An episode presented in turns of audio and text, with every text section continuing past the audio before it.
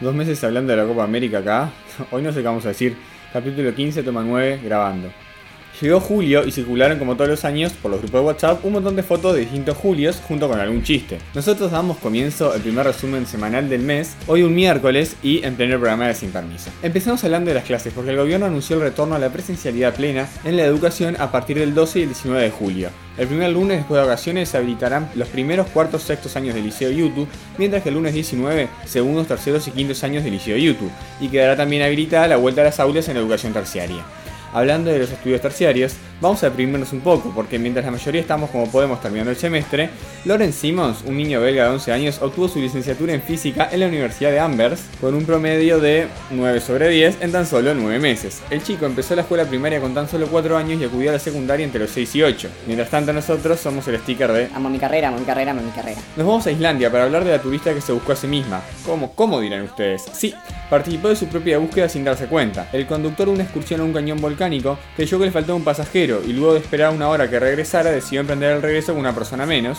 y denunciar la desaparición de una mujer de entre 20 y 30 años y describió su perfil a las autoridades. Después de un día de búsqueda, la propia turista se dio cuenta que el perfil de la desaparecida era particularmente similar al suyo y se encontró a sí misma. Ha querido el meme de los dos Spider-Mans, pero esto es radio así que se lo imaginan ustedes.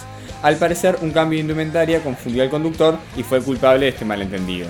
Seguimos porque vamos a hablar del torneo que se jugó en Brasil durante este mes y tuvo Uruguay como protagonista las eliminatorias de fútbol playa para el Mundial de Rusia 2021. Luego de ganar el grupo B, Uruguay enfrentó en semifinales a Paraguay este sábado y con un triunfo 4 3 la Celeste sacó pasaje para la gran cita.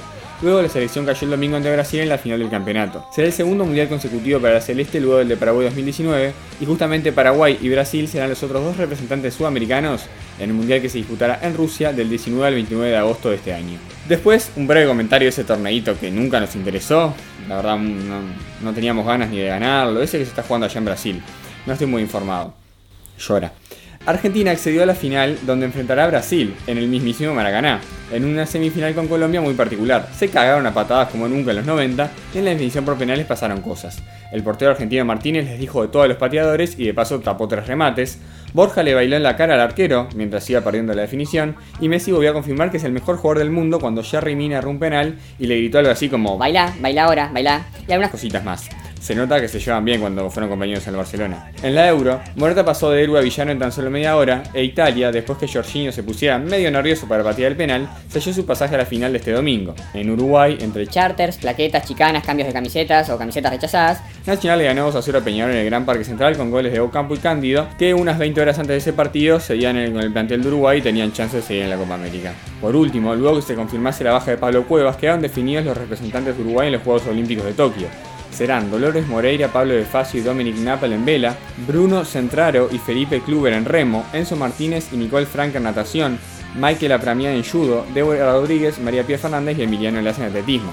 Nosotros con esto cerramos el capítulo del día de hoy y nos reencontraremos el lunes o el miércoles, no sé, la semana que viene, por un nuevo resumen de la objetividad son los padres.